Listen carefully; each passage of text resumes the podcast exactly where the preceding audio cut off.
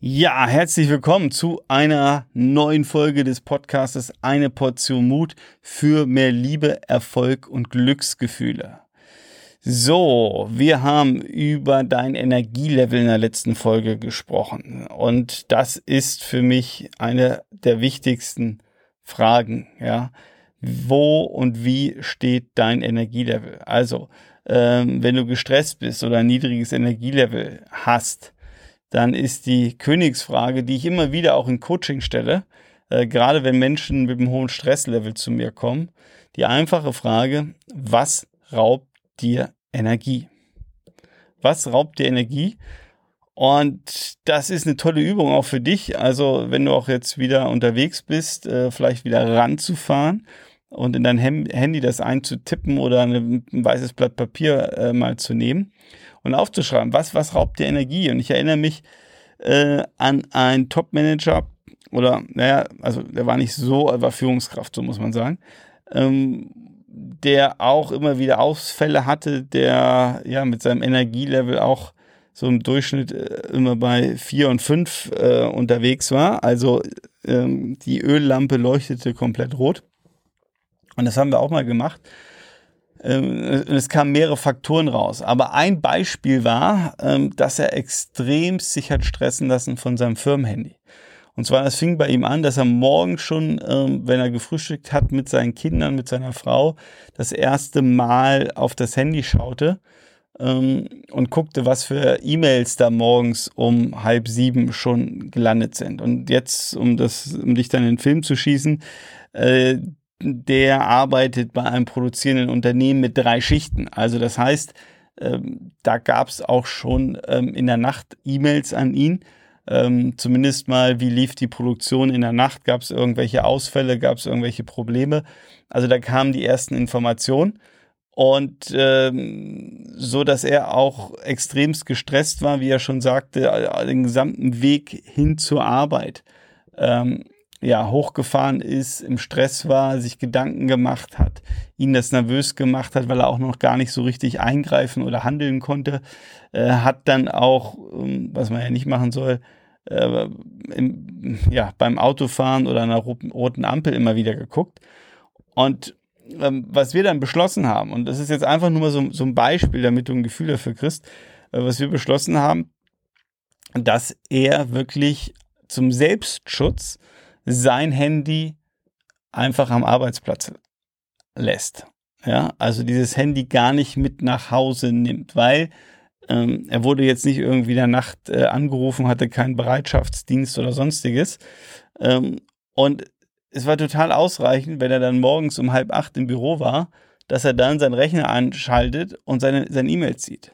Aber den großen Vorteil, und das jetzt nochmal, um das deutlich zu machen, der große Vorteil, er konnte wieder entspannt mit seiner Familie essen und konnte entspannt zur Arbeit fahren.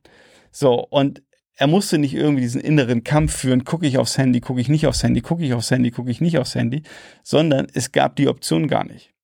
Ja, ich habe das, glaube ich, an anderer Stelle schon mal erzählt. Das ist genau dieser Kampf äh, für mich. Ja, ähm, kaufe ich im Supermarkt eine Packung Rocher, ja oder nein? Oder also das ist der eine Kampf, der viel leichter ist. Oder habe ich äh, die Rocher-Kugeln vielleicht bei mir im Eiskühlfach liegen und sitze auf dem Sofa und denke, oh, ich hätte jetzt Lust, ein bisschen in so eine Kugel Rocher zu beißen, die leicht gefroren ist, dann knackt es so schön und dann merke ich, wie so langsam äh, die Schokolade in meinem Mund äh, weich wird und dann da zerfließt und das finde ich ganz toll. Ja, das ist ein, ein viel größerer Kampf, brauche ich viel mehr Energie, stresst mich viel mehr. Ich muss unheimlich viel Disziplin an den Tag legen. Und hier geht es darum, einfach sich das Leben einfacher zu machen. Ja, also indem ich diese ähm, Packung Rocher im Supermarkt gar nicht erst kaufe, weil dann habe ich den Konflikt abends auf dem Sofa gar nicht, um mal mein Beispiel zu nennen. Also es ist jetzt nicht so, dass ich hier jeden Tag wie so ein äh, Abhängiger vor den äh, Rocher-Kugeln sitze. Ähm, aber das Gleiche war natürlich für ihn auch. In dem Augenblick, wo er sein Handy einfach auf dem Schreibtisch ließ oder in der Schublade, hatte er das Problem nicht. Äh, vielleicht noch mal ein anderes Beispiel. Ähm, ein Unternehmer bei mir im, im, Coaching, der hat einen großen Elektrobetrieb, was heißt großen, also mit 25 äh, Mitarbeitern Und sein großer Stressfaktor waren immer die eigenen Mitarbeiter. Ja, also er, er regte sich immer wieder über die Arbeitseinstellung auf, ähm, dass aus seiner Sicht ja, ähm, die Leute nicht die richtige Arbeitseinstellung hatten, sich nicht so verhielten, wie er sich das vorstellte, ähm, die Qualität teilweise nicht so war, dass nicht mit Werkzeugen äh, Materialien so ähm, kostenbewusst, ähm, sorgfältig umgegangen wurde, wie er sich das vorstellte, dass er das Gefühl hatte, er musste sie ständig kontrollieren. So, und, und das war natürlich ein großer Stressfaktor von ihm, weil ähm, sein Unternehmen war gewachsen und ist natürlich unabhängig jetzt mal, ob man es machen muss oder nicht. Ähm, aber es ist ein Unterschied, ob ich ähm, die Arbeitsleistung von drei Mitarbeitern kontrollieren muss oder von 25. Also bei drei kann ich das vielleicht noch hinbekommen. Mal dahingestellt, ob das immer so sinnvoll ist. Ähm, bei 25 wird schwer. Ja.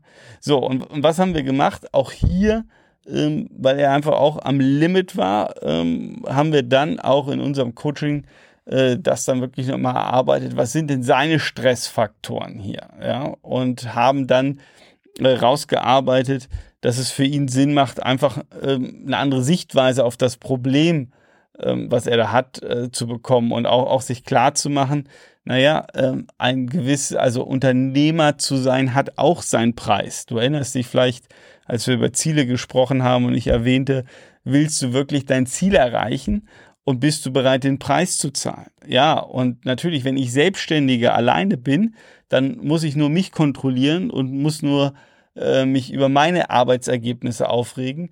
In dem Augenblick, so wie er, wenn ich 25 Mitarbeiter habe, ähm, dann kommen gewisse Probleme automatisch dazu. Also die, das ist der Preis dafür, dass ich Unternehmer bin mit 25 Leuten. Ja, also dass halt auch nicht alle 25 Mitarbeiter die gleiche Arbeitseinstellung wie ich habe. Ja, das, das, die Wahrscheinlichkeit liegt bei 100 Prozent. Dass die vielleicht auch nicht so den Unternehmergeist in sich tragen, wie ich das tue als Unternehmer.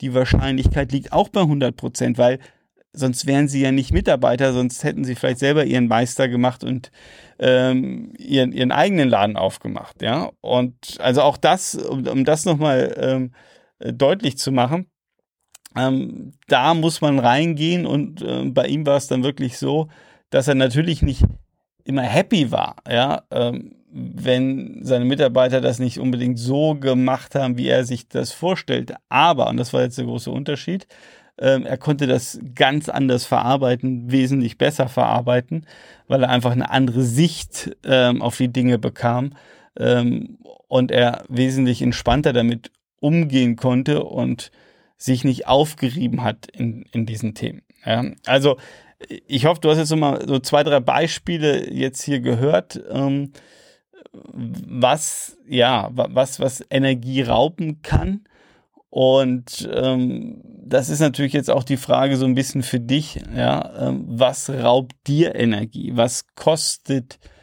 dich Energie? Ja, ähm, denk da mal bitte drüber nach. Ich werde dir jetzt in der nächsten Folge aus meiner Sicht drei große Energiekiller vorstellen, schon mal als Anregung, ähm, wo glaube ich oder bin überzeugt, ähm, die uns sehr, sehr viel ähm, Energie, Lebensenergie, soweit gehe ich mal, auch einfach kosten. Und äh, ja, hör einfach beim nächsten Mal, nächsten Folge rein. Ich glaube, das rundet das Bild ab, aber die ist ganz, ganz wichtig.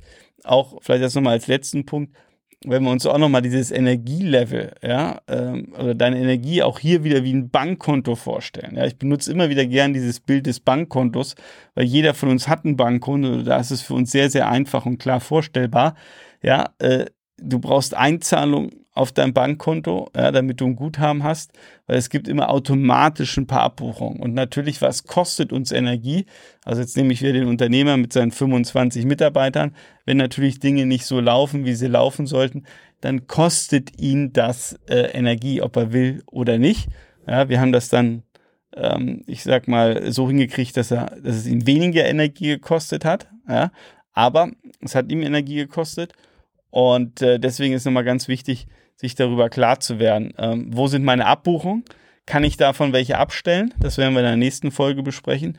Und dann in der übernächsten Folge, ja, wie kriegen wir mehr Energie auf unser Energiekonto? Also es bleibt spannend. Ich freue mich, wenn du wieder bei der nächsten Folge einschaltest. Ciao.